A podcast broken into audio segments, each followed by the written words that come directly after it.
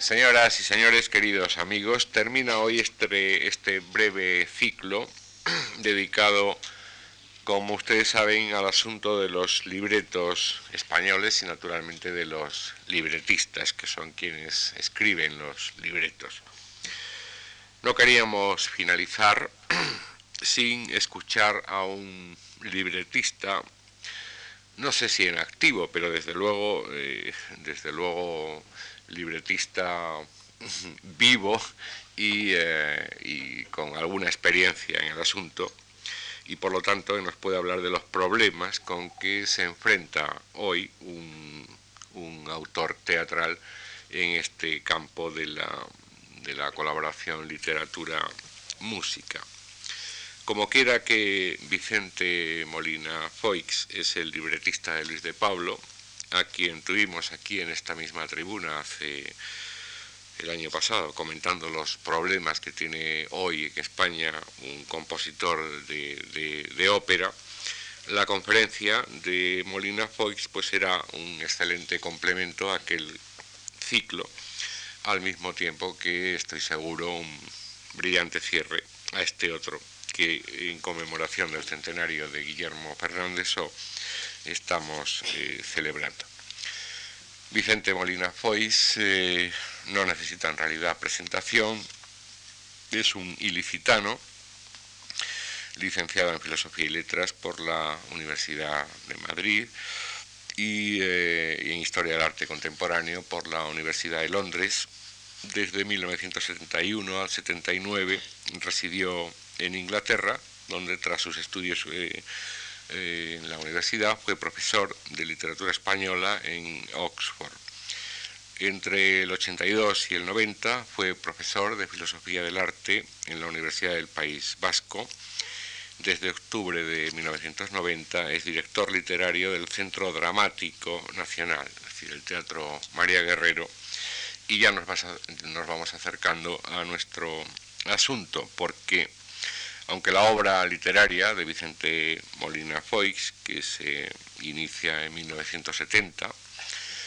con la publicación de una de sus novelas, Museo Provincial de los Horrores, en seis barral,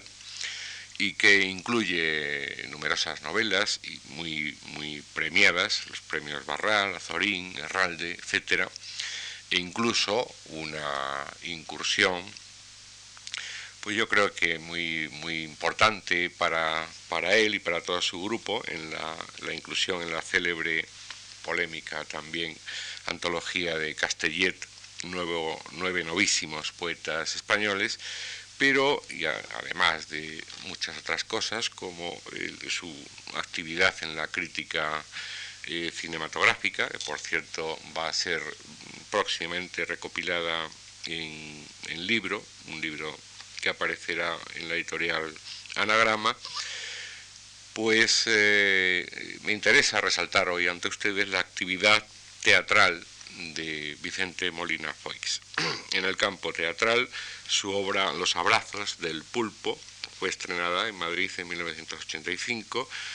Muchos más eh, recientes son los estrenos de sus óperas El viajero indiscreto y La madre invita a comer, ambas con músicas de Luis de Pablo, así como sus traducciones de Hamlet y El mercader de Venecia de Shakespeare, que José Carlos Plaza dirigió en el Centro Dramático Nacional.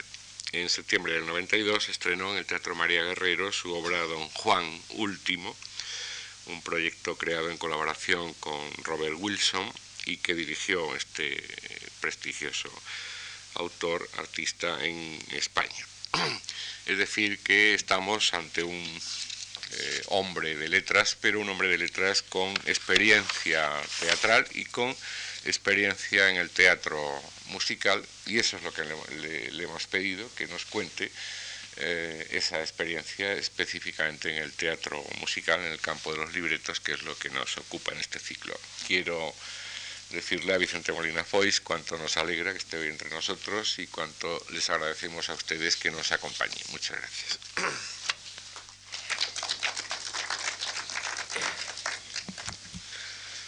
Bueno, quería agradecer primero las palabras de Antonio Gallego y antes de empezar eh, aclararle que, que sí, que me parece que puedo decir con alegría que soy un libretista en activo porque, en fin, está reciente el estreno en el mes de junio de, la segunda de las óperas escritas en colaboración con Luis de Pablo, pero ya puedo aquí anunciar, me parece que es el primer anuncio efectivo que se hace, que hay una tercera en, cocinándose en este momento, y es una pequeña homenaje a la segunda, es decir, cocinándose, eh, aunque la tercera no va a tener ningún elemento de cocina como la segunda, eh, una tercera ópera en colaboración con Luis que mm, nos hemos planteado además como el cierre, de alguna manera, de una trilogía. La Madre invita a comer, que es una ópera de la que aquí vamos a hablar de, pasada hoy, incluso vamos a escuchar una pequeña primicia, eh, es, es, una continuidad, es una continuación hacia adelante de la que ya hicimos en primer lugar El viajero indiscreto que se estrenó en La Farzuela, eh, esta segunda que como digo está aquí inédita en España, estrenada en Venecia en la Bienal este año y que esperamos que pronto se pueda oír y ver en, España, eh, continúa el, el asunto con los personajes de la primera, pero retrocediendo en el tiempo. Es una especie de flashback, utilizando el lenguaje cinematográfico, en la cual el personaje central de la, de la primera ópera, el viajero, un viajero indiscreto, claro está, eh, es presentado en su nacimiento y eh, presentado a través del antecedente del personaje de la madre, que es la que en esta segunda obra es la que desempeña el protagonismo de la pieza. Eh, hemos decidido terminar la saga, no vamos a llegar a la cuarta, o sea, no vamos a hacer una tetralogía wagneriana, nos vamos a conformar con una trilogía de personajes y de, digamos, de algún trama y argumento eh, centrado en torno a este viajero y estamos empezando en este momento a trabajar. Yo lo que, lo, como, he, como he anunciado ahora, lo que quería era, mm, como pequeña introducción y, primicia y también homenaje a, Luis de Pablo, que hoy está ausente por estar de viaje, eh, pero que naturalmente en esta velada de hoy es figura, es, realmente es como un convidado de piedra, ¿no? Porque va, a salir mencionado en más de una ocasión y mm, eh, es el responsable de que yo esté aquí hoy eh, hablando de, ante ustedes, ¿no? Entonces, como homenaje y también como primicia, y en parte porque tiene mucho que ver con lo que vamos a decir aquí, eh, yo quería mm, poner un pequeño fragmento de una cinta espero que suene bien, eh, de una cinta eh, tomada el, día 23 de junio en, Venecia, en el estreno que se hizo en el Teatro Goldoni de Venecia, de una transmisión que se hizo por la RAI, ¿no? es, la, es la, cinta de la transmisión de la RAI que fue, fue hecha en directo eh, en Italia. ¿no? Es la parte final de La Madre invita a comer, esta segunda ópera que yo escribí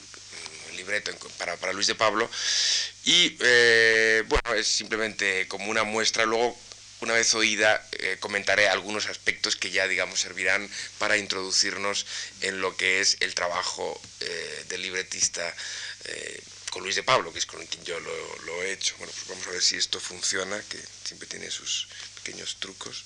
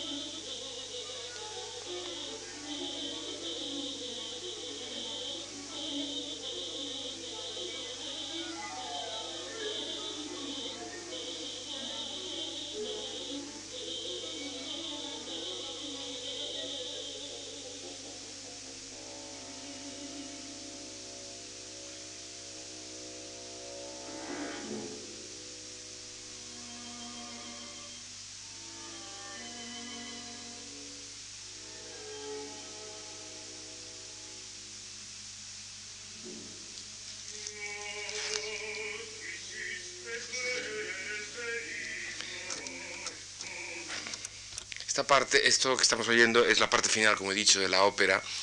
que brevemente contada es la historia del nacimiento del viajero indiscreto que en la primera ópera había sido el protagonista, y en este caso asistimos, como digo, al desarrollo de, de, una peripecia en torno a su madre, la madre del viajero, que es un personaje importante en la obra, y que en la primera ópera, aunque cantaba desde un cuadro, muerta ya, aquí está viva, puesto que como he dicho antes es el origen de, la leyenda, por así decirlo, y eh, esta ópera, que es una ópera mm, semi-bufa o, fino claramente bufa, ¿no? Luis y de Pablo y yo quisimos hacer una obra un poco cómica, eh, quizá como descanso de, la, de, la, parte sobre todo final, tensa, un poco patética del viajero indiscreto y como una especie de, paréntesis. Eh, no lo llamaría divertimento, ¿no? pero en fin, de, un paréntesis luego divertido para nosotros en, el texto y en la música. Y eh, en la parte final que estamos oyendo ahora, que son los ya los minutos finales, la madre ha muerto, y es el origen de, claro, como luego en la, en la ópera precedente ya aparece muerta, eh, después de un incidente con cinco aspirantes a su mano, que, que forman en realidad la trama de la obra, y mm, ha muerto a manos del aspirante que ha conseguido su mano, y ha muerto a sus manos, naturalmente. Entonces, el final es una especie de, planto de, melancólico en el que la cocinera, que es la voz que acabamos de oír, eh, llora, digamos, a su, a su señorita muerta, y el asesino mm, recapitula, ¿no? Yo lo que quería, mm, aparte de, vamos a ver un poco más, aparte de, escuchar esta, esta, primicia musical, eh, era introducir eh, el, digamos, el método, el sistema de trabajo, eh, en este caso, porque al final vamos a ver, el final de la obra vamos a escuchar una parte sin acompañamiento orquestal, ¿no? una especie de coro a capela, que equivale a un elemento que en el texto yo ponía con una especie de guiño de ojo cómico, ¿no? la, obra, como digo, termina con esta muerte, el hijo, mm, que son en realidad varios hijos, puesto que en la obra hemos visto ah, el crecimiento del niño, que es al principio bebé y al final ya es viajero maduro, dispuesto a viajar, preparado para el viaje, eh, y en la, obra eh, este crecimiento del viajero se corresponde con distintas voces, eh, desde, un contratenor a un bajo, mm, que de, alguna manera marcan la evolución humana del personaje, ¿no? y cantan, se supone que al final cantan todos juntos, yo, como he dicho antes, en un guiño cómico terminaba el, libreto diciendo eh, el asesino se aleja, la madre yace muerta y los hijos que tienen tanto amor por la madre que casi mm, se la comerían de amor, ¿no? En un pequeño eh, movimiento casi de antropofagia, se alejan también y ahí acaba la obra, y yo escribía con un ñam ñam a capela, ¿no? una especie de pequeña broma como del lenguaje de los, de los tebeos. Ese ñam ñam de, la comida de la madre eh, del libreto se convierte en otra cosa como siempre uno espera, eh, al menos yo espero cuando trabajo con el, con el músico, que él a su vez interprete lo que yo, que yo escribo de una forma distinta, ¿no? Y eso es lo que oiremos al final. Vamos a oír la parte final del, del asesino y este ñam ñam a capela en, el, en la música de Luis de Pablo.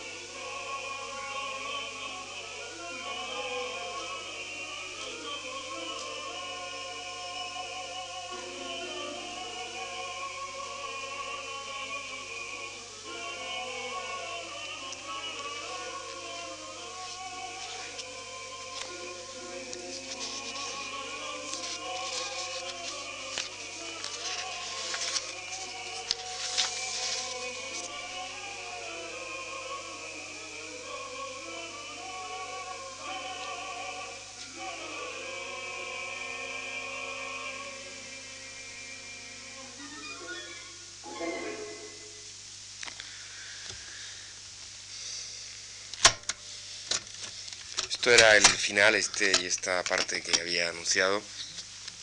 Un poco como ilustración introductoria de, de una de las soluciones que el músico eh, da a lo que el libretista a veces le plantea, que no siempre es fácil de, resolver. En, particular, yo quiero decir que a mí me parece muy una solución muy... Siempre, siempre me, me intrigaba pensar cómo iba a solucionar Luis de Pablo este ñam ñam a capela y bueno, lo salió por una solución que me parece brillante con esta especie de, unión, fusión de las, de las voces eh, sin, sin, ningún texto específico, ¿no? Y, y bueno, eso como digo, era una, era una, era una, una solución y es una, es una ilustración de cómo el trabajo puede desarrollarse. Para hablar de, esta experiencia mía como libretista, eh, habría distintas maneras de hacerlo, ¿no? Eh, las, todas yo pienso que podrían ser de interés, ¿no? Una sería simplemente eh, contar los pasos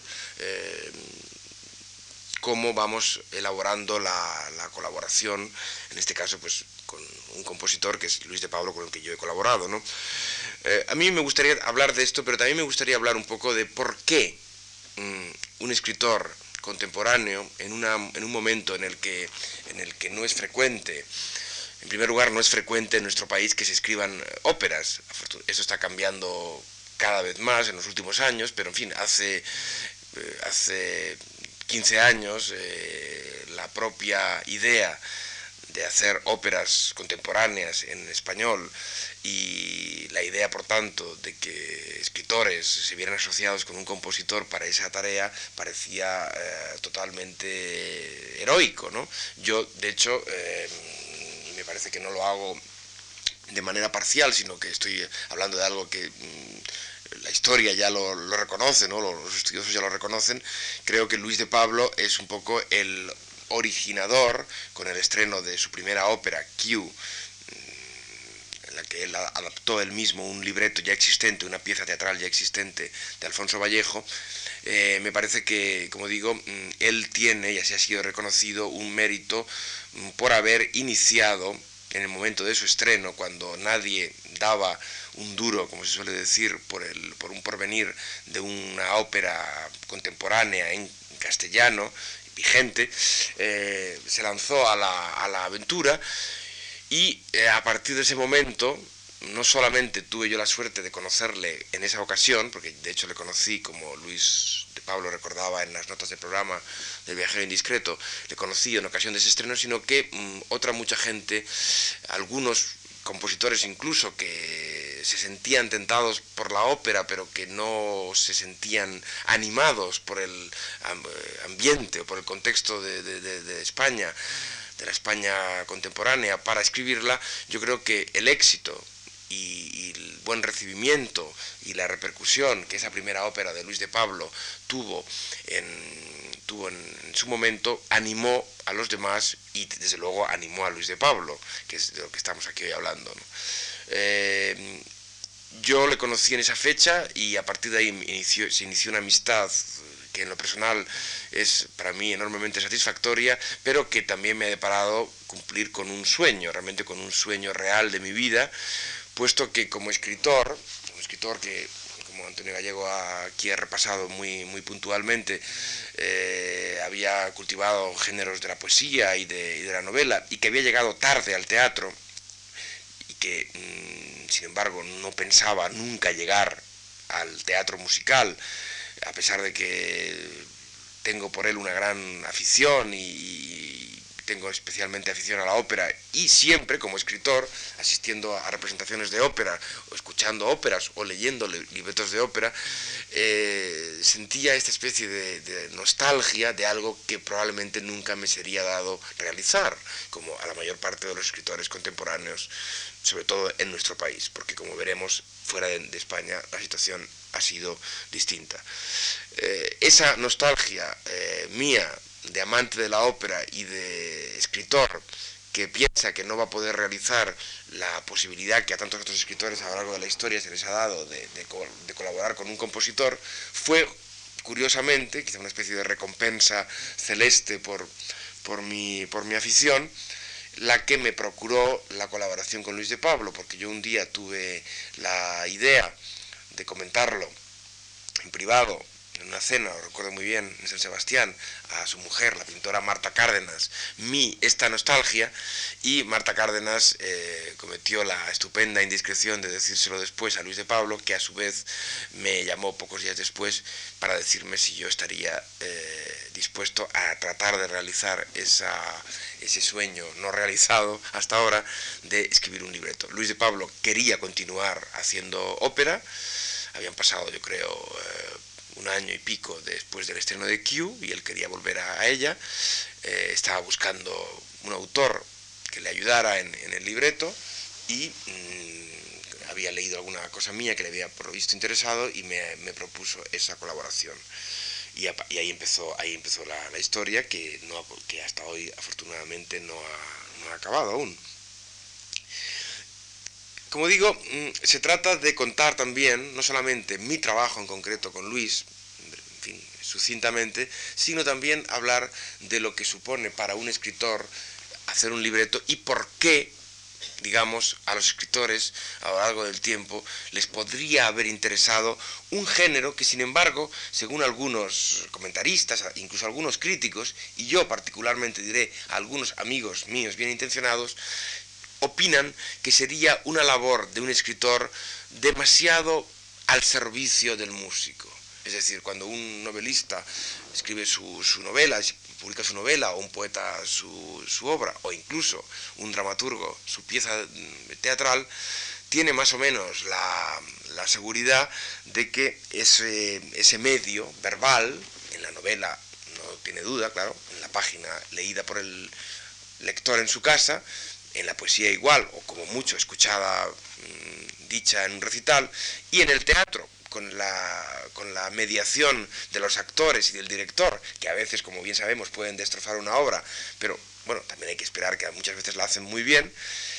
el receptor, el espectador, el lector, recibe esa palabra que un escritor ha creado mm, fielmente. En la música esa fidelidad no es tan clara, tan rotunda y sobre todo hay otra persona que interviene en ella y que la transforma y que la modifica y que naturalmente de esa fusión surge otro, otro producto, no surge una palabra escrita tal cual. Eso, como digo, hay gente que lo ve con desconfianza. Incluso, mm, yo lo cuento por experiencia, algún amigo mío, eh, digamos, muy cuidadoso, muy afecto a la palabra escrita o a la palabra literaria y desconfiado de lo que se pueda hacer con ellas, me decía a veces, bueno, pero no, temes que, lo que tú has escrito luego en la ópera, en la representación, teniendo en cuenta además que mm, siempre es inevitable que en una, en una representación, y más como cuando pasa habitualmente hoy en día los cantantes no todos son de la misma lengua en la que la obra está escrita, y así como cuando oímos a un cantante español cantar en alemán, Wagner o Strauss, pues indudablemente por mucho que se trabaje la dicción de la lengua original no será perfecta como un alemán, lo mismo pasa cuando, como sucede, como digo, normalmente en la ópera, un cantante italiano o inglés cante en español, ¿no? Entonces, como digo, la pregunta era, ¿no temes que eso se desvirtúe y que tu palabra quede simplemente convertida en un mero soporte eh, de, una, de un diseño superior que es el de la música? Con esta, eh, con esta pregunta, con esta especie de desconfianza, en realidad esos amigos bien intencionados y la gente que se las hace, no hacen sino volver a una vieja polémica que es tan antigua como la propia existencia de la ópera, ¿no? Y que está reflejada en una pregunta histórica y, musicalmente muy, muy eh, antigua, que es eh, la que Salieri, el propio Salieri, el compositor en una, en una ópera del 18 se hizo, que es eh, prima la música o prime le parole, ¿no? ¿Qué viene primero, la música o las palabras, ¿no? Hay un compositor mm, al que yo tengo mucho afecto, que es Richard Strauss, que se planteó esa pregunta eh, de forma juguetona, pero teatral y, operística, en una, en una obra suya, una de las óperas del final, de la parte, de la etapa final de, Richard Strauss, Capricho, en la que, justamente trata de una forma dramática, y es muy inteligente la forma en la que lo hace, esa pregunta. El tema de la obra es preguntarse, y lo hace un músico, naturalmente, con el concurso de un libretista, el libretista de esta ocasión era Clemens Krauss, cómo se soluciona esta pregunta que ha, digamos, ocupado la atención de los músicos y de los escritores y de una parte del público desde que la ópera empezó a existir. Strauss lo que hace, claro, como buen hombre de, olfato teatral que era, es no plantearlo en un discurso, en una disquisición de tipo, de tipo culto, ni, ni, eh, ni en una conferencia, sino que lo hace dramáticamente, ¿no? Y lo que hace es inventar, libretista, claro está, la historia, una historia amorosa. Hay una condesa, eh, una mujer que vive en su, en su castillo y que recibe el homenaje de dos pretendientes que son un poeta y un músico, y en realidad ella está planteando a lo largo de toda la música, de toda la obra, con cuál de los dos quedarse. Y digamos, la solución amorosa del conflicto sería, de alguna manera, la solución de qué vendría primero, si la condesa eh, se, ama o se enamora del músico,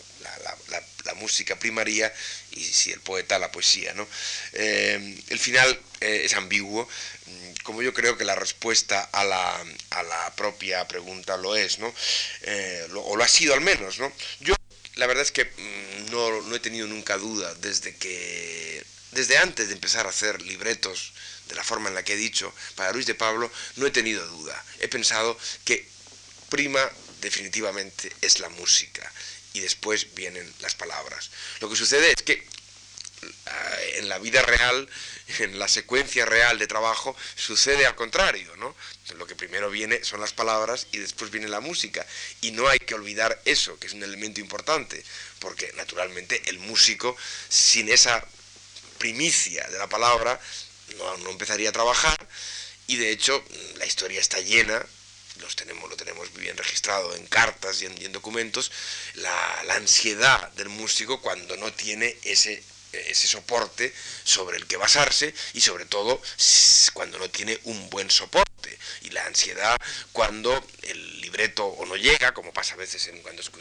leemos la correspondencia de, del propio Strauss o de Verdi, o cuando el libreto que las partes que le va mandando el libretista no son de su, gusto, etcétera, etcétera. Es decir, que yo naturalmente sería suicida que quisiera eh, disminuir la labor del libretista, que creo que es básica y que sobre todo es básica en los ejemplos hay muchos, más de los que parece, en los que el libreto ha sido un gran género literario per se, pero al mismo tiempo me parece que lo que indiscutiblemente hace la grandeza y, y, la, y, la, propia realización final de una ópera es la música que hace revivir ese, ese libreto. Yo cuando empecé a hacer los libretos lo que tuve bien claro, sabiendo, digamos, aceptando esta primicia para mí indiscutible de la música, en la cual yo me sentía muy feliz, ¿no? Mm, lo que sí tuve claro es que lo que no quería hacer, y justamente por la razón que acabo de decir, es hacer una obra de teatro que luego un señor compositor iba a poner con música. Eso me parece que sería el fracaso inicial de un libretista. Pensar que cualquier obra de teatro hecha por un, eh, con música, acompañada de música, va a funcionar como ópera. Y eso, de hecho, eh, explicaría algunos de los desastres en la historia de la ópera de, compositores muy célebres, o explicaría cómo cuando, por ejemplo, uno de los grandes libretistas que ha habido en la historia, que es Arrigo Boito, el, fin, escritor y compositor, cuando hace sus libretos para, para Verdi, y hay dos que son magistrales, eh, Otelo y, y Falstaff, lo que hace, claro, no tiene más remedio que enmendarle la plana un poco a, Shakespeare, ni más ni menos, eh, haciendo, claro, una reducción y, una revisión y una reordenación incluso, incluso de escenas y por supuesto de texto del original, porque naturalmente lo que no funcionaría es tomar tal cual las maravillosas palabras, la, maravillosa, el maravilloso verso de, Shakespeare en cualquiera de esas dos obras y ponerle simplemente música, aunque la pusiera eh, el mismo Verdi. Por tanto, la primera, la primera condición es que el libretista no piense que está haciendo una obra que podría funcionar igual representada en un escenario sin música. Yo jamás he pensado que los libretos que he escrito, estos dos libretos que he escrito y el tercero que en su momento llegue, son obras teatrales a las cuales por un accidente o por una feliz coincidencia un músico les pone música. Eso me parece que sería un error. Yo estoy escribiendo para la música y además he de decir que a medida que he ido escribiendo, el segundo libreto más que el primero y el tercero espero más que los anteriores, lo tengo como una técnica eh, interna de ese trabajo específico que me ha enseñado a ser, mm, a, digamos, a, hacer un libreto mm, respecto a la primera, la primera experiencia más musical, por así decirlo. Eh, he aprendido, eh, oyendo y viendo la primera representación del viajero indiscreto, cosas que quizá la primera vez aún no tenía demasiado claras, porque al fin y al cabo era mi primera experiencia, pero que ahora ya las tengo mucho más, y lo que siempre he tenido claro cuando estaba escribiendo ese texto es que estaba escribiendo en música, por así decirlo, aunque yo no tenga el conocimiento musical adecuado, pero lo hacía pensando en música, ¿no?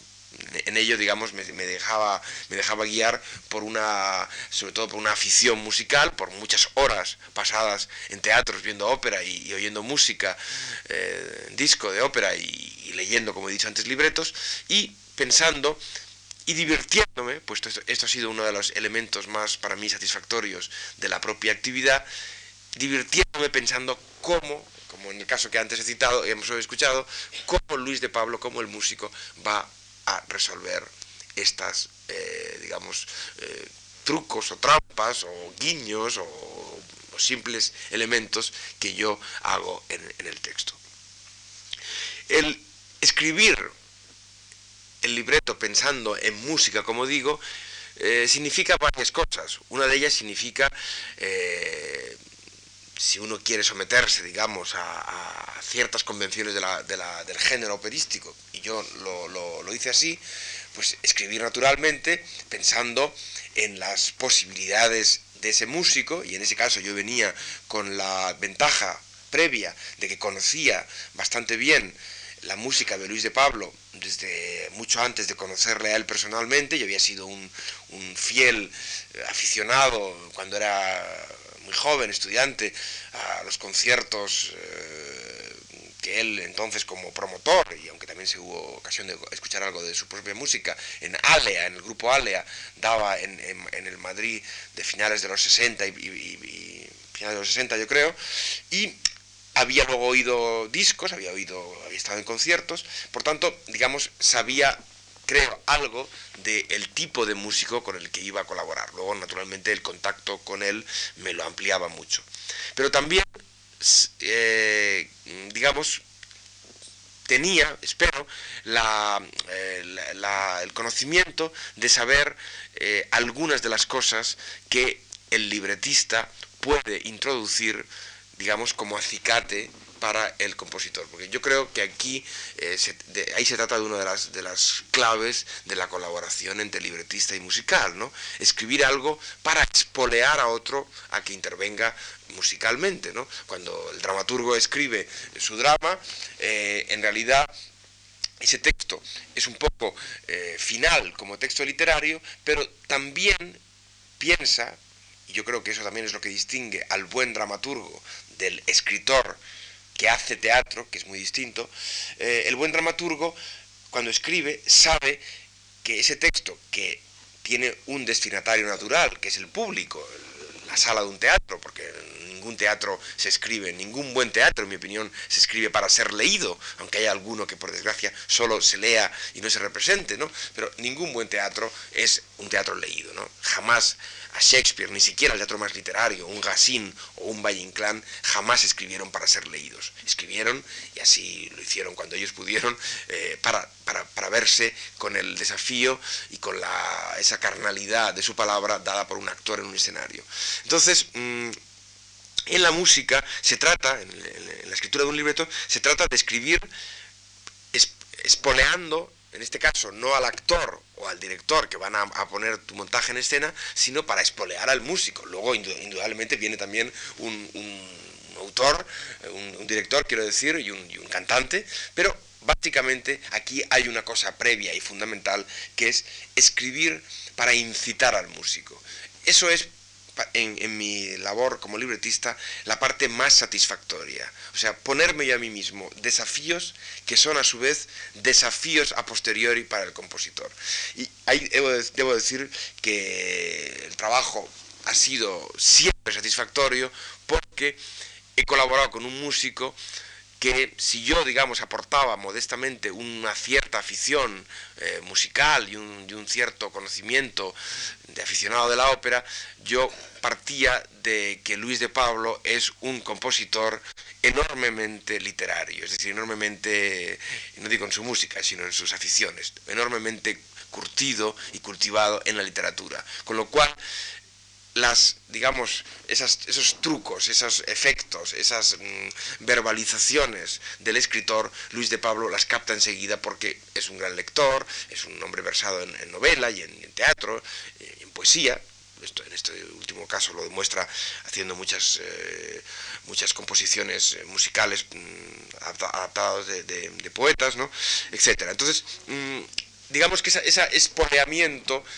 yo lo hacía un poco a veces lanzándome en, la, en la sin, red, ¿no? un poco eh, con, todo, con toda valentía en todo lo que yo era capaz, porque pensaba que había ahí un músico que ningún desafío verbal, ningún efecto del escritor, del libreto, él lo iba a dejar sin respuesta. Y así ha sido. En este caso concreto, en el caso primero del viajero indiscreto, yo quise trabajar sobre un material eh, que partía de mm, elementos ya dados y trabajarlo de otra forma. Es decir, trabajé no diré, con la, no diré la palabra pastiche, porque es una palabra que musicalmente no sería justa para definir lo que es la música del viajero indiscreto, pero sí, digamos, el, retoque, el trabajo un poco de, centrifugación de materiales literarios eh, ya dados, algunos. La obra es una obra, de hecho, larga, es, es, una ópera larga, la segunda de la que acabamos de oír un fragmento es breve, es dura representada y cantada una hora 12 minutos, una hora 15, la otra era bastante más larga,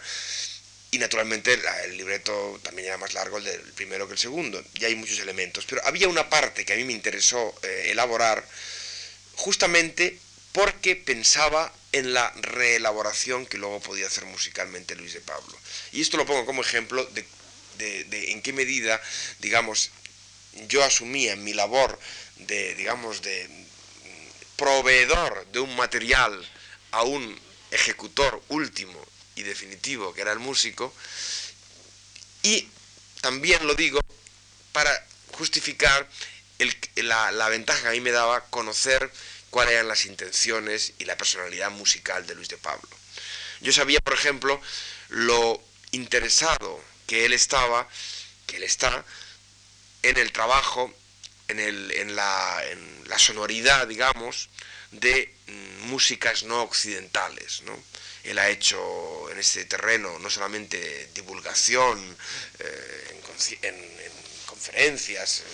de otra forma, sino que musicalmente en, sus, en muchas de sus piezas, en algunas de sus piezas, ha introducido, pues, por ejemplo, instrumentación, digamos, exótica, eh, y él personalmente es un gran conocedor, incluso yo diría coleccionista de instrumentos y de partituras y de discos y de, y de una tradición llamémoslo así, musical,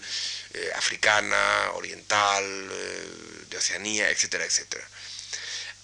Yo sabía esto, habíamos hablado más de una vez, había tenido ocasión de, conocer esta particularidad y este resultado a veces en su música, y en el primer acto de la obra, la obra Viajero Indiscreto es la historia de un, de un, un poco como, el, como, el, como la condesa del capricho de Strauss, pero al revés, aquí es un viajero que eh, su indiscreción consiste en plantearse eh, con cuál de dos mujeres de las, cuales, ha recibido una invitación que se presupone con fines amorosos, con cuál de las dos ha de quedarse. Eh, la obra es en ese sentido bastante esquemática. En un prólogo se nos plantea, se nos presenta al viajero a punto de partir en los dos viajes amorosos que constituyen la obra, con un diálogo, como he dicho antes, con la madre muerta que le habla desde un cuadro y que le da, por así decirlo, ánimos para el viaje. El primer acto es el primer viaje, el primer, la primera mujer, la mujer un poco anclada en el pasado, Doña se llama el personaje, y en el segundo acto, el segundo viaje, la segunda eh, propuesta amorosa, la segunda mujer, Luna, una mujer del futuro, una especie de Eva futurista que vive en un laboratorio que en la, en la digamos en el montaje de la Teatro de la Farzuela era bastante era brillantemente resuelto con un decorado muy muy aparatoso muy bonito de, casi casi de una película de ciencia ficción y un epílogo mm, digamos de conclusión de, resumen de, síntesis. Pues bien en la primera parte de del, del libreto en el primer acto del libreto al presentar el carácter de ese personaje, de una mujer, mm, digamos, que tienta al viajero y que representa, como digo, una mujer que vive en el pasado, para, la cual el futuro no tiene ningún misterio, para representar dramáticamente a esta mujer, yo la presenté a base de unas pequeñas eh, trabajos de retoque literario de textos antiguos. Hice por ejemplo, en una parte, mm, ella, ella está como soñando para, para, digamos, eh, contarle su propia vida al viajero, le cuenta, se la cuenta a través de, como de cuadros vivos, o muertos más bien, ¿no? puesto que son sueños, de su vida anterior, y en esos cuadros lo que vemos son auto mm, de ella en etapas históricas anteriores en las cuales ella se siente a gusto. Y hay por ejemplo, un momento eh, dieciochesco, hay una fantasía oriental, eh, japonesa, y así sucesivamente. Esta parte en la que yo literariamente, como he dicho, trabajé con elementos, em, elementos eh, de, collage, podríamos decir, por ejemplo en la parte neoclásica mm, utilicé eh, citas un poco retocadas de poetas españoles del 18, Cadalso, eh, Torres y Villarroel, eh, Argensola, Luis de Pablo, tomando ese pie que yo le daba y que de alguna manera ya yo ya le había comentado que era mi intención hacer, lo solucionaba a su vez musicalmente utilizando lo que él llama alusiones, él no le gusta la palabra pastiche, me parece correcto, las alusiones a piezas de ese contexto histórico.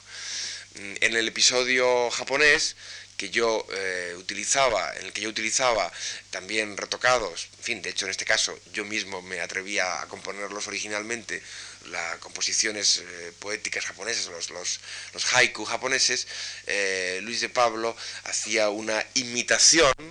con instrumentación, digamos, occidental del sonido del show, del, órgano mm, japonés. esto lo cuento como un ejemplo de la, de, la, de la, forma, digamos, en la que yo entiendo el trabajo de espoleamiento a la cual el libretista puede someter cuando conoce eh, un poco las, digamos, las apetencias de su músico a las que le puede eh, someter. Y justamente, eh, para, no, para hacer otra pequeña pausa en, el, en, el, en la charla, quería ilustrarlo con, con un eh, fragmento breve de esa parte del viajero indiscreto en la cual el personaje de Doña, la mujer del pasado, justamente hace esa evocación eh, neoclásica en la que yo, como digo, utilizo versos eh, dieciochescos. Y Luis de Pablo, eh, lo cuento anticipadamente porque en la música, en, la especie de turmix musical nueva de, Luis de Pablo, naturalmente no son muy claramente perceptibles, aunque están ahí y, se oyen, ¿no? él hizo musicalmente unas, utilizó unas sonatas del padre Soler y de Scarlatti, utilizando solo la estructura rítmica y también alguna, eh, alguna algún pequeño fragmento de unas piezas de, clavecín de, de Couperin, para, digamos, dar esa especie de atmósfera dieciochesca a la manera de Luis de Pablo que yo trataba a mi manera de dar citando los versos de, de Argensola en este caso es una parte, es un breve fragmento del primer acto del viajero indiscreto.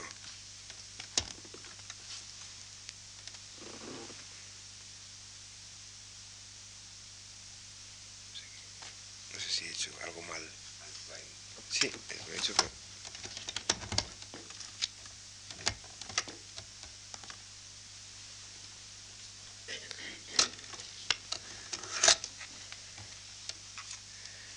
así o cómo se mete? Es hacia abajo, así. Hacia abajo, entonces en el, el A, sí. Así.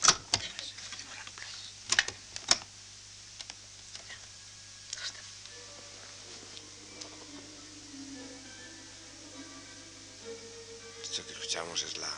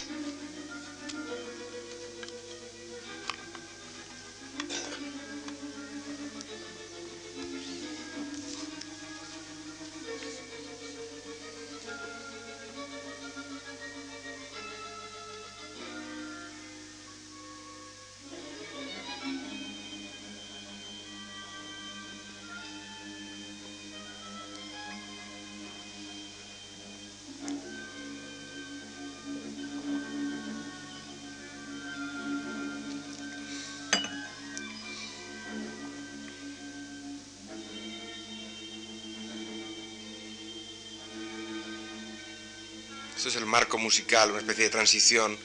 en la, previa a la, primera intervención neoclásica, digámoslo así, de la soprano.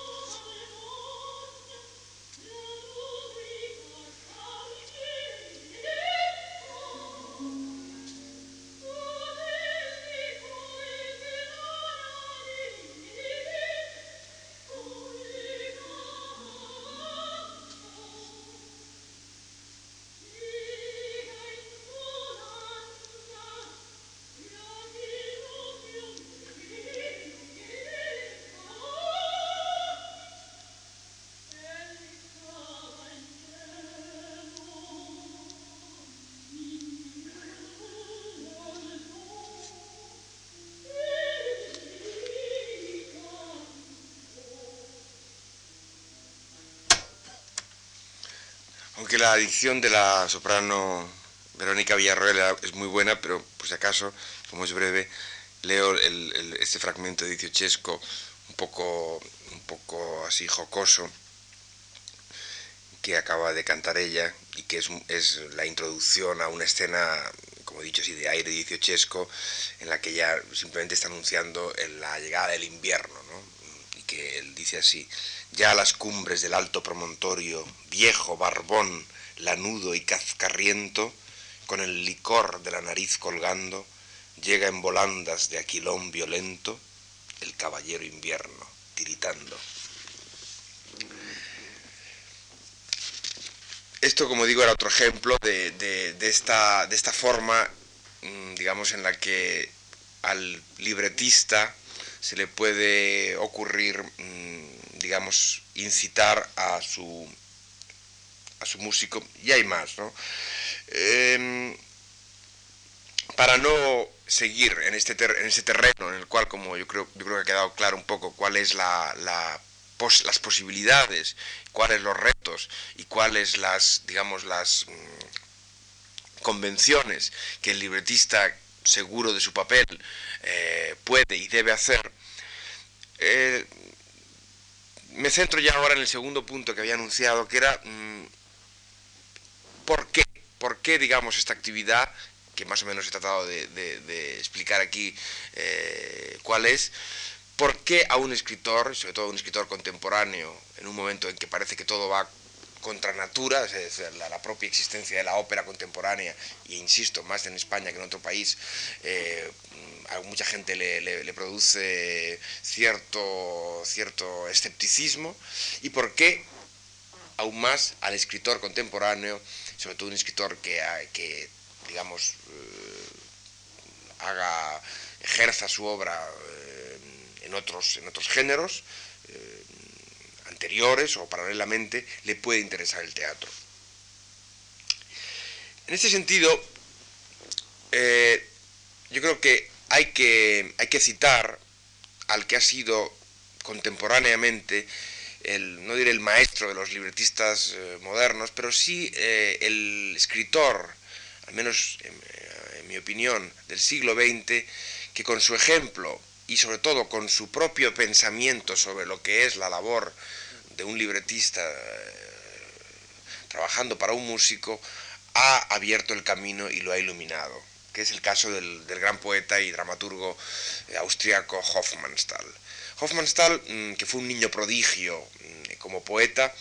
y que era un poco la figura indiscutible en los ambientes eh, vieneses, en fin, de toda la, toda la área alemana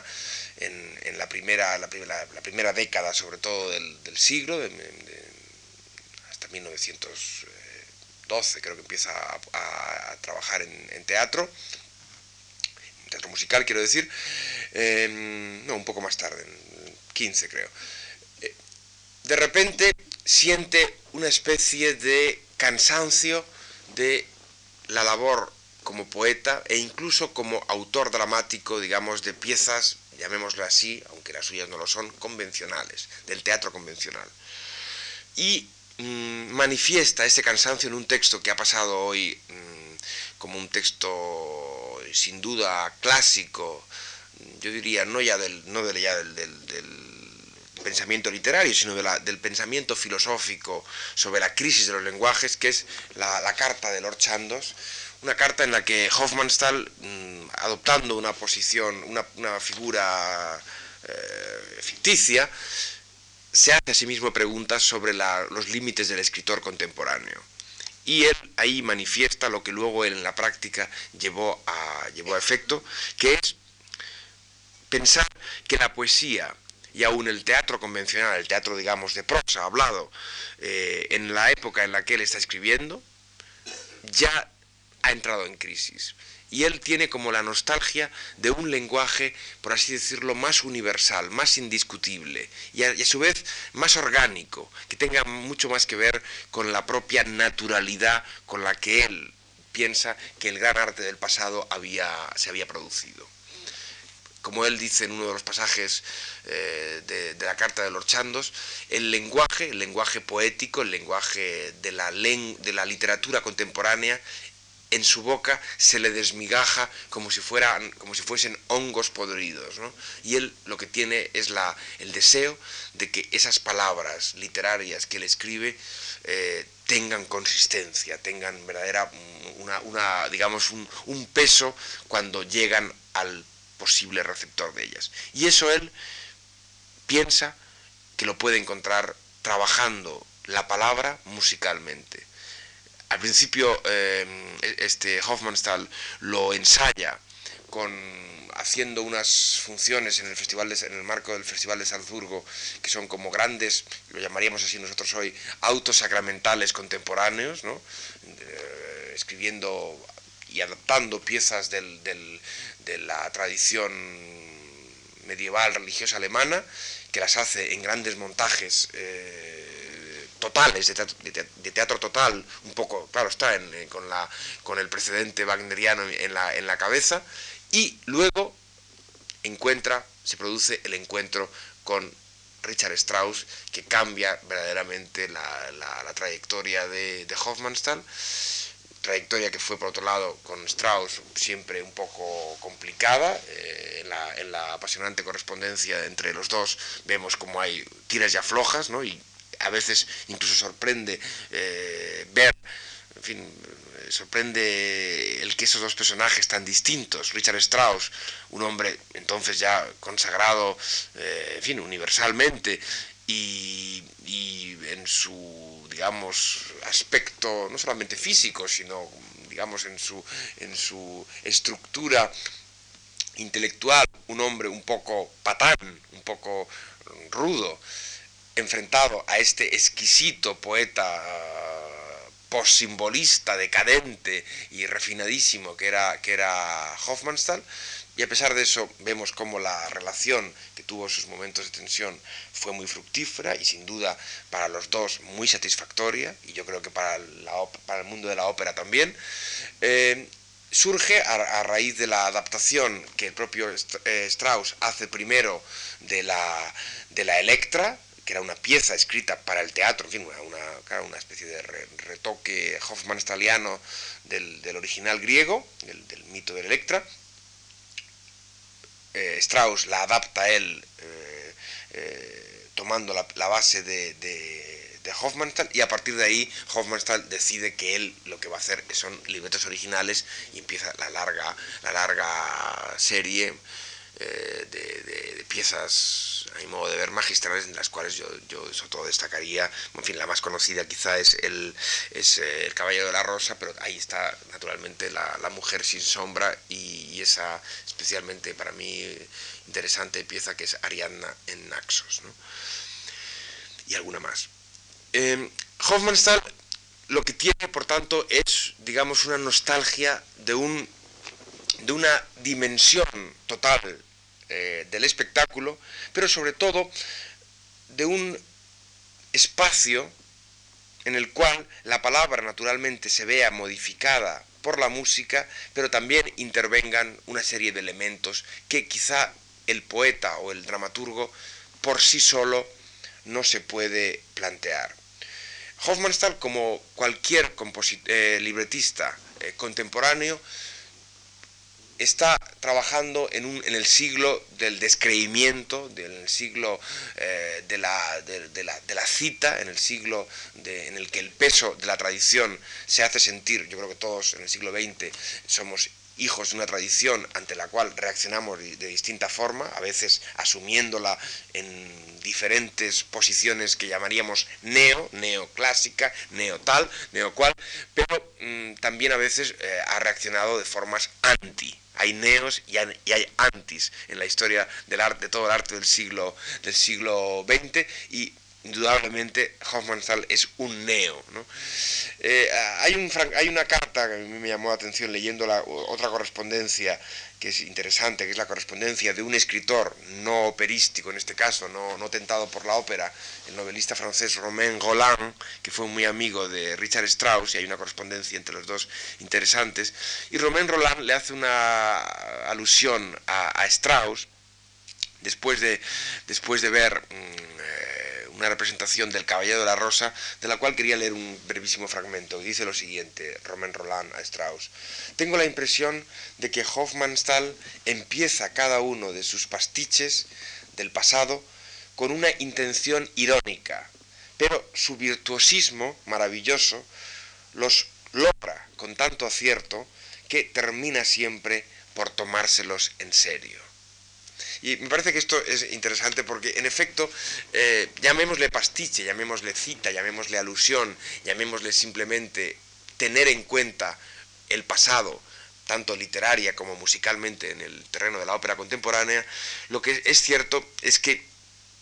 el trabajo, para que salga bien, tiene que quizá partir de ese elemento, de esa matriz eh, citatoria o, de retoque de, un, de, una, de una insinuación existente, pero tomárselo en serio. En el caso mm, mío de libretista, y desde luego estoy convencido en el caso de Luis de Pablo como, como compositor, jamás ha habido la intención de hacer refritos de obras mm, anteriores, o, de músicas o de textos anteriores, eh, digamos, en, el, en, la forma tradicional del pastiche mm, bufo. ¿no? Eh, hay repito citas, ahora me, sale a la, mente uno de los, de los aciertos musicales más estupendos, en los cuales el libretista además no tiene nada que ver, de La Madre Invita a Comer, que es una especie, lo que llamábamos de broma, mientras lo oíamos en los ensayos venecianos, Luis y, Marta Cárdenas y yo, el, el, vals de La Madre Invita a Comer, es una especie de vals vienés precioso. Eh, a la manera de Pablo, naturalmente, que se va repitiendo como un motivo musical eh, en la obra. En El viajero indiscreto había la, primera presentación del mayordomo en el prólogo, que indudablemente tenía un claro eh, precedente de paso doble en su entrada, ¿no? etcétera, etcétera, ¿no? Y naturalmente en el texto pues, se podían encontrar eh, muchas de, esas, de, ese tipo de, de alusión. Pero tomándosela uno muy en serio, como, como yo creo que le pasaba al, propio, al propio mm. Es decir, ironía, sí, yo, yo creo que es una de las definiciones de un libretista eh, y quizá también de un compositor de ópera contemporáneo, cuando, cuando se enfrenta con el legado anterior y cuando está escribiendo un género al que mucha gente daba por muerto y al que quizá a través de la ironía eh, resulte más fácil resucitar, pero nunca broma, nunca, nunca digamos, em, eh, chafarrinón. Otro de los aspectos en los cuales eh, el ejemplo de Hofmannsthal puede ser interesante es que a pesar de, esta, de esta, digamos, voluntad que Romain Roland él llama de pastiche, también él se le, interesa, no en todas las obras que escribió para Strauss, pero sí en alguna de ellas, explorar un drama contemporáneo. Y a mí personalmente es uno de los, de los factores que más me, atrae al escribir un libreto. Cuando Luis de Pablo me llamó la primera vez que he contado aquí, eh, él de hecho tenía una idea de hacer una posible adaptación de un fragmento bellísimo de un, de un relato de, de que tenía como figura central al, rey al rey loco, ¿no? al rey de Luis II de Baviera. Yo, eh, sinceramente, le conté a Luis que ese tipo de, de retorno historicista, a mí, como, como escritor contemporáneo eh, en la ópera, no me interesaba. Si me interesaba hacer un libreto de ópera, aunque naturalmente como escritor un día puede hacer una novela o cualquier cosa histórica, pero si me interesaba una ópera contemporánea era para plantear personajes, situaciones y lenguaje contemporáneo. Las obras, las obras, eh, las dos que hemos escrito eh, en cuanto al texto se refiere, están escritas en, una prosa, aunque en las dos hay una introducción de verso muy significativo. Es decir, la, la primera, el viajero indiscreto, el primer libreto, tiene el primer acto todo él íntegramente en la parte de la, de la protagonista de ese acto, que es esta mujer del pasado, está todo escrito en verso, con versos escritos por mí en muchas ocasiones y otros eh, en cita. Y en la segunda obra, La Madre Invita a Comer, tiene mm, ahí, digamos, por necesidades de guion, una parte escrita también en verso y en verso un poco ripioso, porque se hace una alusión a, un personaje ausente, que sería el padre original, el padre verdadero del, viajero, que era un poeta ripioso, un mal poeta, y de hecho se introducen algunos ripios encadenados en el texto de la obra. ¿no? Pero básicamente en cuanto a personajes, en cuanto al lenguaje, en cuanto a temática, en cuanto a soluciones dramáticas, eh, la tentación del libretista, eh, en lo que a mí respecta, era plantearse no no me, no me, naturalmente no me meto con, los autores que lo han hecho así, que han, dado ejemplos buenos, ¿no? No hacer un nuevo Otelo adaptado a la modernidad o hacer una, un tratamiento de una, de una historia eh, del siglo XVI o, XVII, sino a lo mejor plantearse elementos de esos pasados, de los cuales todos somos un poco dependientes e hijos, pero en un contexto totalmente moderno. Y eso es lo que, como digo, a mí, a mí me ha tentado. Lo que sí pasa, lo que pasa es que la ópera, ese espacio de la ópera que, como digo, tienta a, puede tentar a un escritor, ofrece cosas que el, que el, propio teatro y desde luego la novela o la poesía no ofrecen. Y, ahí sería un poco la, la razón de esta tentación. La tentación quizá hace falta aún eh, explicarla más de lo que es normal en España por lo poco tentados que han sido los escritores españoles contemporáneos por los músicos, porque se ha hecho, desgraciadamente, poca, poca ópera, aunque sí se ha hecho zarzuela, y en el campo de la zarzuela, naturalmente, también ha habido ejemplos muy, muy interesantes de libretistas que han trabajado con los, con los compositores y han dado ejemplos, eh, en fin, que todos sobradamente conocidos, y más en el contexto de estas conferencias, eh, que todos recordamos, ¿no? Es decir, que si habláramos del libreto eh, de zarzuela, habría que introducir otro, otro,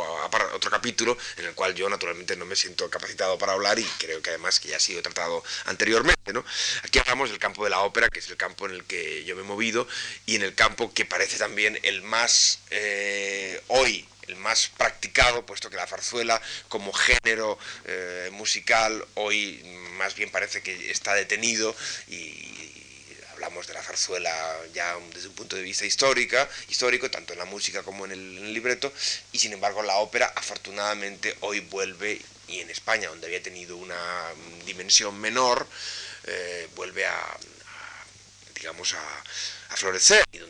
de hecho, pues como he dicho al principio, a partir del ejemplo, que yo creo que fue bastante eh, importante del Q de Luis de Pablo, se ha, él, mismo ha vuelto a, reincidir, como hemos visto, pero también se han estrenado otras óperas. Eh, y en la sala hay, algún, libretista más también que ha, que ha, participado en estas aventuras y eh, de hecho el, Centro de la Música Contemporánea se ha puesto como misión el digamos, eh, fomentar este impulso mientras dure y eh, encargando una obra así de cámara, pero una ópera, una ópera anual a compositores y por tanto a libretistas. Y de hecho, pues eh, en los últimos años hemos asistido con mayor o menor fortuna a intentos operísticos de, distintos músicos y en lo que a libretistas se refiere, pues escritores muy diversos como han podido ser Ana Rossetti o, Antonio Muñoz Molina, etcétera, teniendo en cuenta que también había algún precedente eh, de otros escritores más mayores, como podía ser el caso de Cela o de Gala, que ambos han hecho también libreto, ¿no? Pero, mm, como digo, eh, eh, esta pregunta, la pregunta que nos hacemos o la justificación que buscamos aquí, que sería un poco la base y también ya el final de la conferencia, mm, tiene menos sentido desgraciadamente para nosotros, en el extranjero, porque la ópera, que ha sido un género mucho más estable en otros países, en países de, lengua alemana o inglesa, no ha dejado de hacerse y por tanto no ha dejado de tentar y de, atraer a su campo al, escritor. ¿no? Hofmannsthal yo lo he citado porque tengo una especial querencia por él y me parece que la, historia de la ópera contemporánea se lo debe, pero no es el único caso ni, ni muchísimo menos. ¿no? Eh, Cocteau hizo un celebrado libreto en, latín para, Stravinsky, ¿no? que a su vez fue un, compositor que atrajo a los, a los, grandes escritores, porque ahí está el, libreto del, progreso del libertino, supongo que se traduce, Rake's Progress, ¿no? que hizo también Oden, que es otro de los poetas a los que yo tengo especial eh, debilidad por él, por él como poeta, y mm, por afinidad, supongo, porque también fue un hombre muy teatral y muy operístico, aficionado él, escritor de textos muy eh, juiciosos, llenos de enjundia sobre, la, sobre música y también libretista, libretista de, como acabo de decir, de, esta obra de Stravinsky, El progreso del libertino, y libretista en dos ocasiones, una de las cuales he podido ver en eh, escenario en, Londres hace unos años, de, Hans Werner Henze, ¿no? y hombre también, por tanto, tentado por este terreno citando, podríamos hablar naturalmente pues, de Brecht, de Bertolt Brecht, que al fin y al cabo también es un libretista de las óperas sui generis de Kurt Weill, o Italo Calvino, en la vera historia, o eh, eh, Boris Vian, que hizo varios libretos, un, un, largo etcétera, que como digo, resulta eh, menos llamativo por lo frecuente en, por ejemplo, en un país como Inglaterra, donde eh, el, ejemplo actual de escritores que escriben libretos es muy amplio. Hay una nómina muy amplia, escribe, eh, incluye novelistas, incluye poetas. Harrison es quizá el, más conocido, está, haciendo, digamos, produciendo libretos con una asiduidad, con una frecuencia eh, realmente envidiable, y mm, Alemania también, y otros países. Gertrude Stein sería otro ejemplo, etcétera. En fin, hay varios. Eh, lo que tienta, lo que ha tentado y lo que puede tentar a un, a un escritor, como digo, de otros géneros, en ese terreno, aquí yo he intentado explicarlo, pero quiero terminar eh, resumiéndolo, porque lo hace él mucho mejor que yo, en, una, en un texto de hace ya varios años, el poeta Oden, libretista, como he dicho, de Stravinsky de. Oden dice, un buen libreto ofrece tantas oportunidades como sean posibles a los personajes para el arrebato, colocándolos en situaciones que son demasiado trágicas o demasiado fantásticas para ser dichas con palabras. Subrayaba leer el demasiado, que es un subrayado mío, un poco para eh, marcar, yo creo, el signo que tienen claramente estas palabras de Oden. Lo que puede tentar, en suma, al escritor en el libreto de ópera es el exceso. Eh, la literatura, sobre todo la literatura contemporánea, eh, incluida el teatro en ella, no parece que permite ese exceso tonal, emocional, esa riqueza en suma de, color que la música per se eh, aporta, que la ópera le puede dar al libretista. Yo creo que en busca de ese exceso de esa demasía que las palabras meramente no pueden dar, es eh, buscando ese exceso y esa demasía, es como el, eh, escritor contemporáneo acude al, músico y acude a la ópera cuando lo encuentra, cuando lo encuentra naturalmente. Yo he tenido la suerte de haberlo encontrado con Luis de Pablo y esa experiencia y ese sueño realizado es lo que hoy he querido aquí contar. Muchas gracias.